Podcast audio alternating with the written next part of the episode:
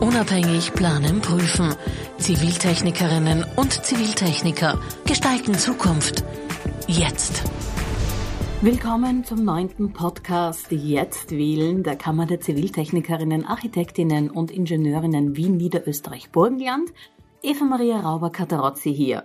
Jetzt wählen. Warum ist Wählen so wichtig? Wahlen und Wahlbeteiligung, das ist heute unser Thema. Und ich freue mich sehr über unsere Gäste. Schön, dass Sie hier sind. Universitätsprofessorin Dr. Silvia Kritzinger und Thomas Wilhelm Albrecht im Jetzt Podcast Nummer 9 vor den Kammerwahlen 2022. Universitätsprofessorin Dr. Silvia Kritzinger. Sie sind Professorin für Methoden der Sozialwissenschaft am Institut der Staatswissenschaft der Universität Wien und sind eine der Projektleiterinnen der österreichischen nationalen Wahlstudie OTNES, der Austrian National Election Study. Herzlich willkommen. Ja, danke. Vielen Dank für die Einladung. Frau Kritzinger, wir sind hier in der Kammer aktuell vor den nächsten Wahlen am 19. Mai und sind auch schon auf die Wahlbeteiligung gespannt. Warum ist Wahlbeteiligung immer ein spannendes Thema? Anders, warum gehen Menschen nicht zur Wahl? Ich würde dir das Thema gerne umgekehrt aufgreifen, und zwar, warum sollte man zur Wahl gehen? Weil wenn man das jetzt aus einer rationalen Perspektive, aus einer wissenschaftlich rationalen Perspektive anschaut, dann äh, merkt man sehr häufig, dass je mehr Personen berechtigt sind, an einer Wahl teilzunehmen, desto kleiner ist die Wahrscheinlichkeit, dass man mit der eigenen Stimme etwas dazu beitragen kann. Also das ist dann sozusagen ein Sandkorn im großen Meer oder im großen äh, Strand als solches. Und äh, aus einer rationalen Perspektive würde man dann sagen, ich muss eigentlich mehr Ressourcen im Sinne von Zeit, Informationsbeschaffung etc. Ähm, investieren, als dass ich dann womöglich einen Benefit davon habe. Also dass ich etwas davon haben kann, weil meine Stimme in diesem großen Meer eigentlich wenig zählen kann. So, jetzt kann man natürlich sagen, von wegen, je weniger Wahlberechtigte sind, desto größer wird die Wahrscheinlichkeit, dass meine eigene Stimme mehr und mehr zählt. Und das dementsprechend natürlich aus dieser rationalen Perspektive heraus, in Wahlen, wo wenig Wahlberechtigte sind, es durchaus größeren Sinn macht, auch, eine, auch aus einer rationalen Perspektive heraus zu wählen. Während es natürlich je mehr Personen, nehmen jetzt die europäischen Parlamentswahlen heran, kann man sich wahrscheinlich ausrechnen, dass die eigene Stimme relativ wenig äh, aus einer rationalen Perspektive herauszählt. Dennoch wissen wir, Menschen gehen zur Wahl. Und zwar eigentlich recht zahlreich. Ich meine, es gibt natürlich Unterschiede. Äh, in den USA und in der Schweiz sind die Wahlbeteiligungsraten relativ niedrig. In Österreich waren sie lange Zeit sehr hoch und sind nach wie vor äh, aus einer vergleichenden Perspektive heraus ähm, ziemlich hoch. Ähm, also mit diesen 75 bis 80 Prozent zum Beispiel bei Nationalratswahlen oder auch auch bei der letzten Bundespräsidentschaftswahl. Also weiß man, es muss noch irgendetwas anderes geben als dieses Rationale. Und das ist genau dieser, diese soziale Norm. Das ist genau diese Bürger- und Bürgerinnenpflicht, dass man eben zur Wahl geht, dass man eben mitentscheidet, wie eben die Zukunft gestaltet werden sollte, dass man mitgestalten kann, wie man repräsentiert wird und dass man sich eben als Teil einer Gemeinschaft sieht und als Teil dieser Gemeinschaft dann natürlich auch sagt, ich möchte was dazu beitragen und auch wenn vielleicht meine einzelne Stimme jetzt nicht alles umwerfen wir trotzdem im Sinne dieser sozialen Norm, dieser Bürgerinnenpflicht, nehme ich an der Wahl teil.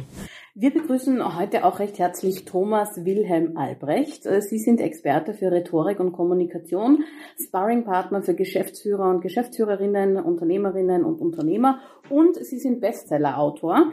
Ihr neuestes Buch hat den Titel Die besondere Kraft der achtsamen Sprache. Wie wir reden, bestimmt unser Leben. Herzlich willkommen. Danke für die Einladung. Um auf den Titel Ihres Buches einzugehen, was bedeutet es denn, wie wir reden, bestimmt unser Leben? Wir Menschen führen ja alle in irgendeiner Art und Weise Selbstgespräche. Also wie ich hierher gekommen bin, habe ich mir gedacht, wie wird der Weg sein? Nehme ich noch ein Mittagessen ein vorher und so weiter. Das heißt, wir sprechen mit uns selbst. Und die Art und Weise, ob wir das freundlich oder unfreundlich tun, bestimmt unseren emotionalen Zustand. Und wenn Menschen freundlich zu sich selbst sind, dann haben sie ein Lächeln im Gesicht, eine gute Ausstrahlung, kommen mit anderen besser zurecht. Im Gegensatz dazu, wenn Menschen zu sich selbst unfreundlich sind, dann sind sie griesgrämig, grantig, angefressen, würde man auf Wienerisch sagen. Und machen natürlich auch diesen Eindruck nach außen. Und wir wissen ja aus sehr vielen gehirnphysiologischen Forschungen, dass die Art und Weise, wie es uns emotional geht, einen Einfluss darauf hat, wie gut wir denken können. Also Menschen, die sehr ängstlich sind, haben weniger gute Gedanken, lässt sich gehirnphysiologisch erklären, als Menschen, denen, denen es grundsätzlich gut geht. Und wir wollen ja gerade in unserer Gemeinschaft, in unserer Gemeinde, in unserem Staat, in der Kammer, wo auch immer, Menschen haben, die gute Ideen haben. Das heißt, wir sollten darauf achten, dass es uns grundsätzlich gut geht, auch wenn wir mit dem, was rundherum passiert, nicht immer einverstanden sind. Aktuell stehen neue Kammerwahlen an, die Kammerwahlen 2022 für Wien, Niederösterreich und Burgenland. Gewählt wird heuer am 19. Mai, also in knapp einem Monat.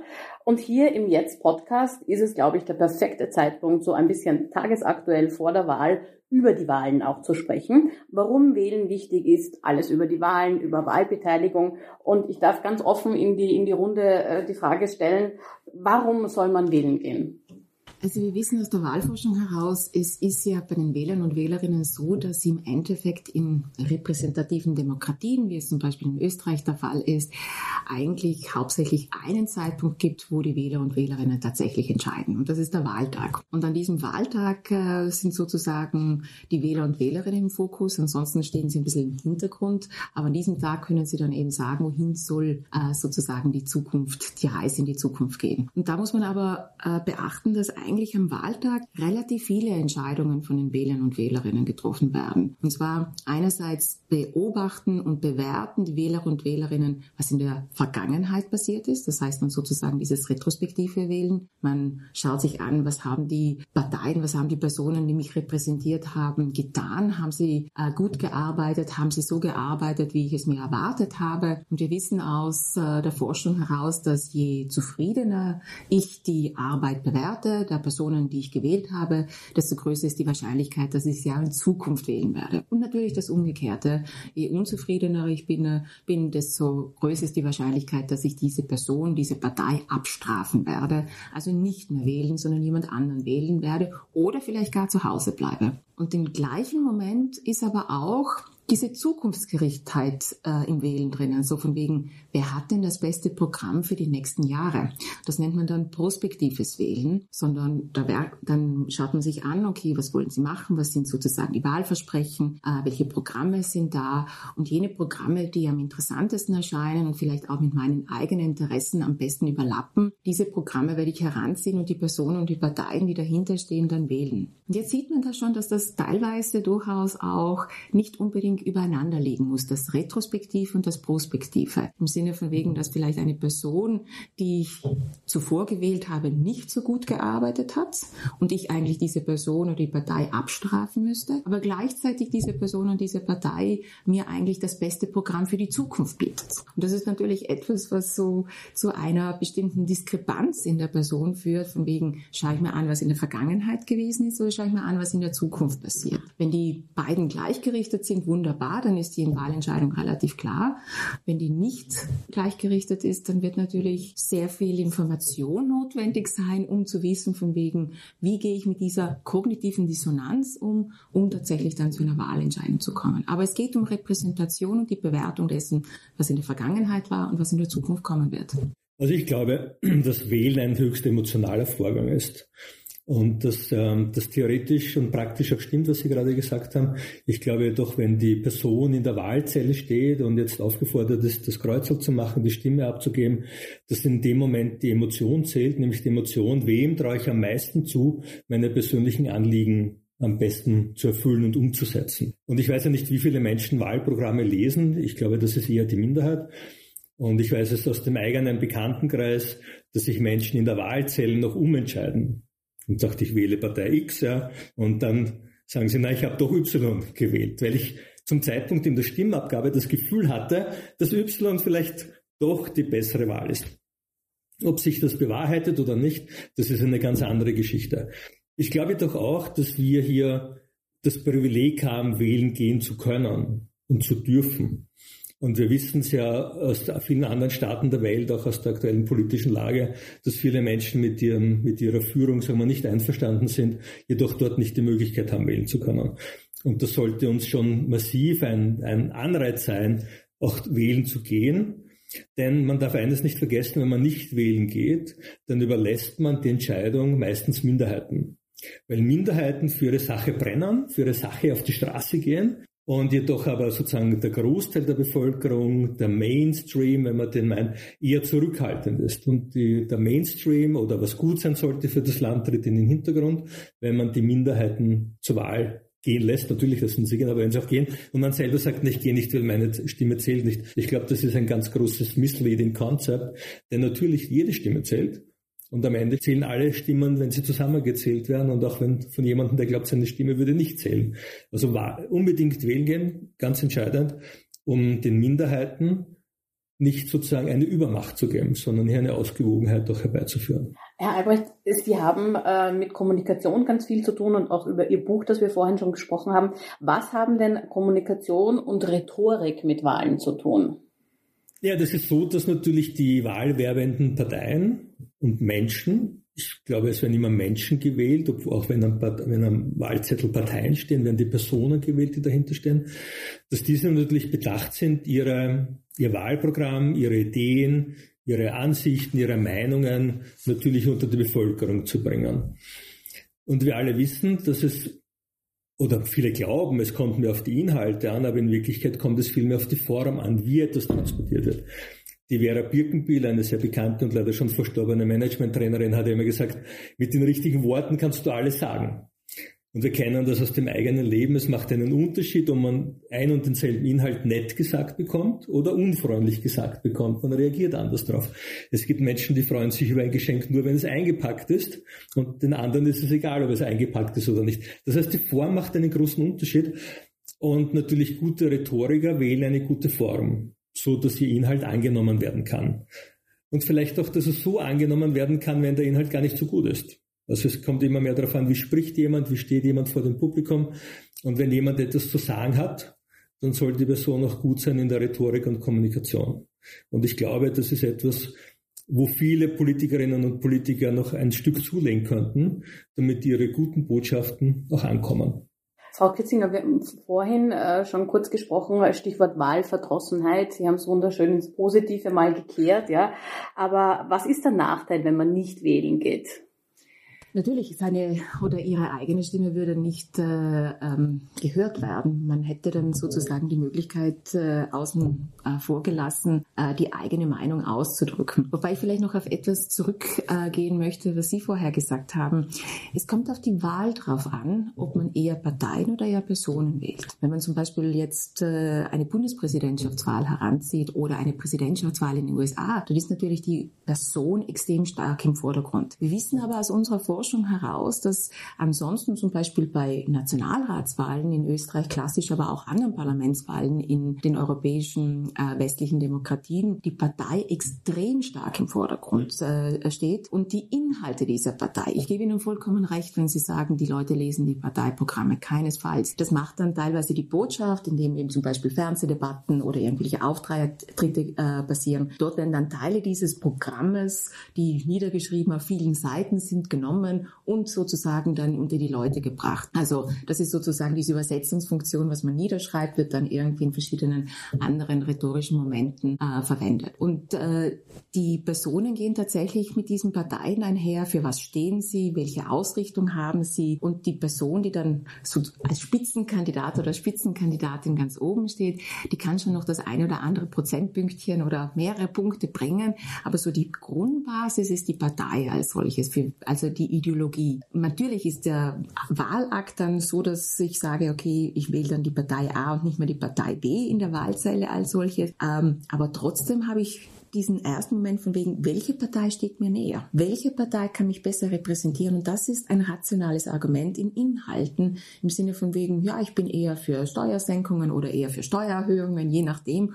Und dann werde ich vielleicht in eine Richtung gehen, die ich mir davor nicht so überlegt habe. Also insofern, ähm, ja, es ist auch bei diesen Dingen ein rationales Momentum dabei. Und natürlich die Wahl ist der Moment, und das kommt auch wieder zu dem zurück, was ich vorher gesagt habe, wo ich repräsentiert werden kann. Und das ist genau diese soziale Norm, das ist genau diese Bürgerinnenpflicht, das ist dieser Moment, wo ich sagen kann, das ist der äh, Moment, wo ich meine Stimme erheben kann, wenn nicht jetzt, wann dann. Dann darf ich mich auch nicht wundern, wenn ich die nächsten vier oder fünf Jahre irgendwie nicht gehört werde, weil ich habe meine Stimme ja nicht äh, ähm, erhoben. Also insofern ist das schon auch ein wichtiger Moment, auch wenn man vielleicht weiß, das einzelne Stimmchen wird jetzt nicht so viel in diesem großen zum Beispiel Konglomerat was zählen, aber es ist die einzige Möglichkeit, wirklich zu sagen, wohin soll die Reise gehen zur Kommunikation ähm, und dem, dem Titel Ihres Buch nochmals, äh, die achtsame Sprache. Mhm. Wenn ich so flapsig fragen darf, wer sind denn die Typen, die sich oft gern zur Wahl aufstellen lassen? Ja.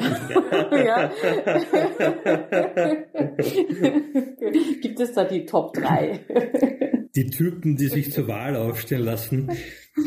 Naja, wir kennen ja unterschiedliche Typen von Menschen, nicht? Es gibt ja, also wenn ich dann Spiral Dynamics denke von Claire W. Grace, es gibt ja mal die Menschen, die einfach ums Überleben kämpfen, auch in unserer Gesellschaft. Die gibt's natürlich, das sind nicht die, die sich zur Wahl aufstellen lassen würden.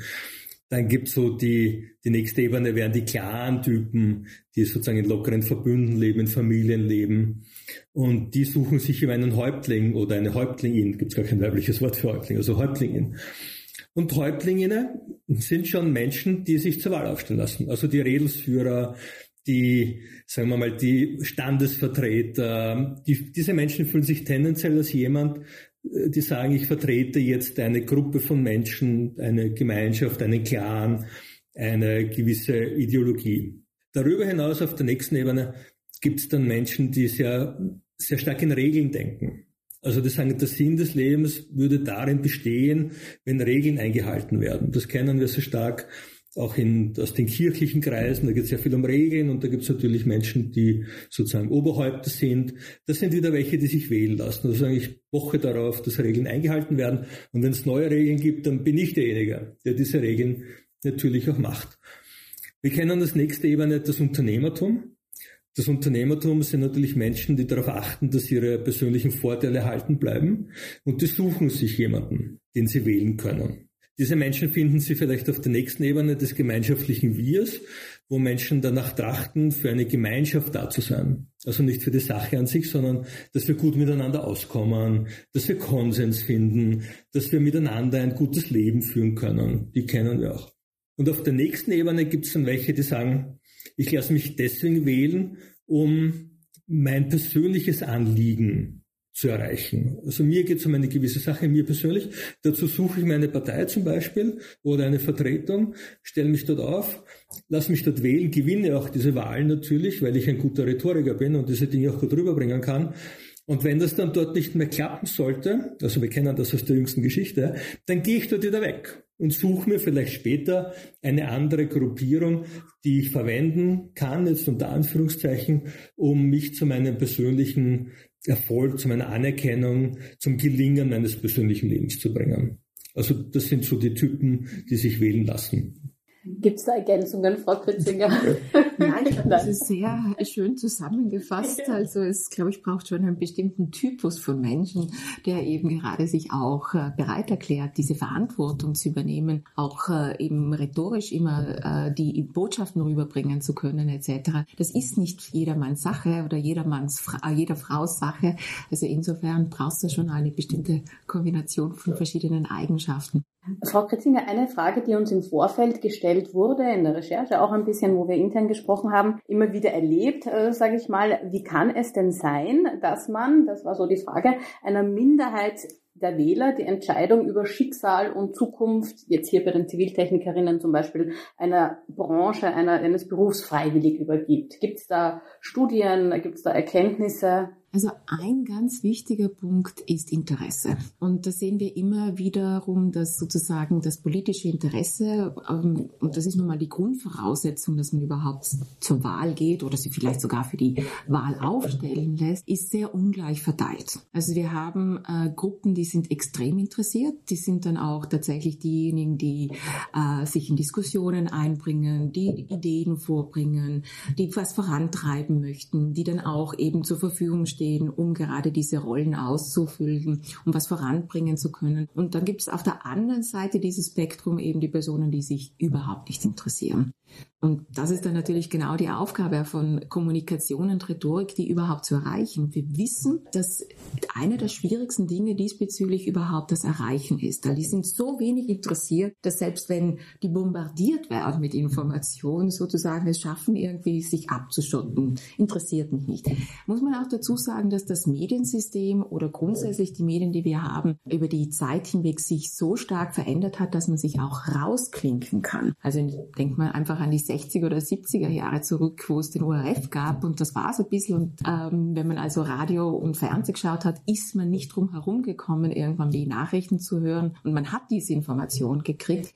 Heutzutage kann man sich aus diesem allen rausnehmen, rausklicken. Man kann nur auf Soft Media gehen oder überhaupt nichts Politisches oder Wahltechnisches haben. Und dementsprechend wird es immer schwieriger, sozusagen diese politisch nicht Interessierten, äh, nicht Wahlinteressierten zu erreichen, die Kommunikation rüberzugehen. Und dementsprechend wird es dann auch schwierig, denen zu sagen, na, ihr überlasst ja die gesamte Repräsentation, die gesamten Inhalte einer Minderheit oder einer vielleicht auch Mehrheit, aber einer kleinen Mehrheit als solches und kommt mit eurer Stimme nicht durch. Also genau diese Message kriegen wir dann gar nicht mal mehr zu den Wählern und Wählerinnen zu sagen, es ist eigentlich in eurem ureigensten Interesse, das zu machen. Hier könnte man eine Information arbeiten, wobei ich gleich dazu sage, wir wissen eben aufgrund dieser Veränderungen in den Mediensystemen, dass es extrem schwierig ist, an diese Personen ranzukommen. Also ich glaube, es hat noch einen, einen zweiten Aspekt. Ich sehe auch die Verantwortung, dass die Nachricht ankommt beim Sender, also bei den äh, werbenden Personen. Denn wir Menschen sind ja so geprägt, wir haben ja den Verdacht irgendwie, dass alle so denken, wie man selber denkt. Und das stimmt aber überhaupt nicht. Ja? Nur sieht man das natürlich nicht, weil wir in unsere eigenen Gedankenmuster kennen. Und auch wahlwerbende Menschen haben, fallen da in diese, tappen in diese Falle hinein, dass sie glauben, alle anderen würden so ticken, wie sie selbst ticken. Und Menschen neigen eben dazu, so zu sprechen, eine Wortwahl, eine Formulierung zu wählen, die ihnen eigen ist, die aber den anderen Menschen nicht unbedingt eigen sein muss.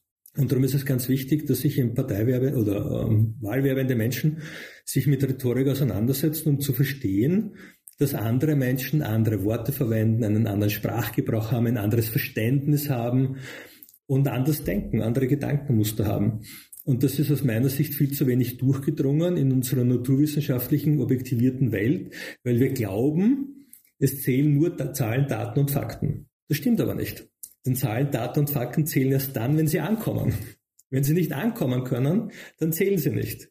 Darum ist es wichtig, sich vor allem das Ankommen zu kümmern. Wir alle oder viele von uns kennen noch diese alten Radiogeräte, wo man noch die Senderfrequenz beim Empfänger eingestellt hat, oder? Gut. Also jetzt, wenn man jetzt äh, zum Beispiel Ö3 hören wollte, 99,9 MHz in Wien, dann musste man auf seinen Empfänger 99,9 MHz einstellen, denn sonst hat man das nicht gehört lag man leicht daneben mit dieser Einstellung, dann hat es ein bisschen gekracht, aber man hat noch was verstanden. Lag man ganz daneben, dann hat man entweder gar nichts gehört oder einen anderen Sender. Und der Sender, den man eigentlich hören wollte, aber auf dem man nicht getuned war, der konnte die Sendeleistung beliebig in die Höhe drehen, er kam einfach nicht an. Und dieses Sender-Empfänger-Prinzip ist ja altbekannt in der Kommunikation. Wir können das aber umdrehen. Wir können uns überlegen und sagen, naja, es gibt Menschen, alle Menschen haben unterschiedliche Empfangsfrequenzen. Und wenn ich jetzt als Sender bei allen ankommen will, dann muss ich alle Empfangsfrequenzen durchvariieren in der Art und Weise, wie ich spreche, welche Worte ich verwende, welche Formulierungen ich verwende, auf welcher Graves-Ebene, um auf, auf, auf, das zurückzukommen, ich spreche, damit ich bei allen irgendwie ankomme. Und diese Idee ist meiner Meinung nach viel zu wenig ausgeprägt. Die gehört viel mehr in die wahlwerbenden, in die politischen, in die kommunikationstechnischen Aspekte hineingebracht, dass Menschen unterschiedliche Empfangsfrequenzen haben. Und wenn ich will, dass ich gehört werde von jemandem, dann muss ich auf seine Empfangsfrequenz senden, egal wie meine ursprüngliche Sendefrequenz aussieht. Erst dann kann Inhalt ankommen, sonst kann er einfach nicht ankommen. Diesen Aspekt würde ich das sehr, sehr gerne noch, noch verbreitern. Wunderbar. Als Abschluss äh, für diese äh, spannende Runde, für diese tollen Momente, vielen Dank. Äh, was haben Sie denn für einen Empfang, eine, eine Botschaft für unsere Ziviltechnikerinnen, Architektinnen und Ingenieurinnen, damit sie am 19. Mai aufstehen, ihr Kreuzern machen und zu uns kommen.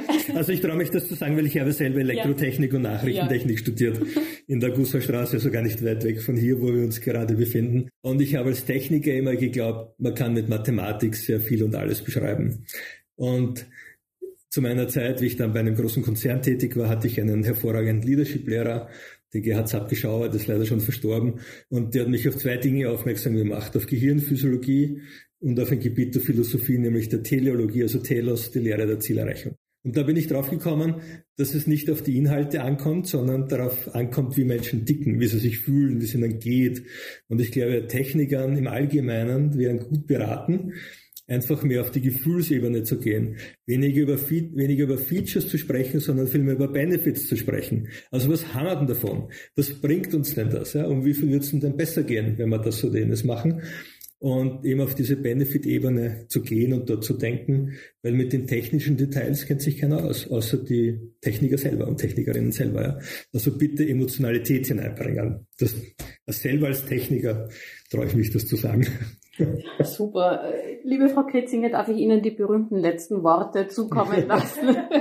Haben Sie auch noch einen Appell für uns oder eine Idee oder ein ja, es geht ja hier um Wahlen und Wahlbeteiligung, dass man sich eben an Wahlen beteiligen sollte. Und ich glaube, äh, es zeigt sich ja auch in der sehr nahen ähm, Geschichte, dass eben Demokratie nicht etwas ist, was sozusagen besteht und bestehen bleibt, sondern dass es tatsächlich etwas ist, das ständig neu gefüttert werden muss, wo ständig neu beigetragen werden muss. Und ähm, in demokratischen Gesellschaften, wie es in Österreich der Fall ist, gibt es demokratische Möglichkeiten auf sehr unterschiedlichen Ebenen. Und man sollte, glaube ich, äh, nicht vergessen, all diese unterschiedlichen demokratischen Ebenen auch gut zu nutzen, auszufüllen, sich einzubringen, weil Demokratie lebt nun mal von den Menschen und von den Menschen, die drinnen leben, in welcher Form auch immer. Und äh, erst wenn man es verloren hat, merkt man dann, was man sozusagen hatte. Aber das ist dann teilweise unwiederbringlich verloren gegangen. Also unbedingt äh, diese Rechte, die in liberalen Demokratien uns eigentlich äh, zur Verfügung stehen, auf jeden Fall nutzen. Unsere Vorfahren haben dafür gekämpft und wir nehmen das teilweise heute recht locker und glauben, es ist einfach alles set in stone, was aber nicht unbedingt der Fall ist. Vielen Dank für Ihre Zeit, die interessanten Gedanken und Ihnen draußen danke fürs Reinhören und Zuhören im Jetzt-Podcast der Kammer. Wir verabschieden uns für heute mit dem Thema Wahlen und sind gespannt auf die Wahlergebnisse Ende Mai und melden uns dann nach den Kammerwahlen wieder mit Podcast Nummer 10. Schöne Zeit und frohe Ostern und nicht vergessen, Hashtag Zukunft machen wir zusammen.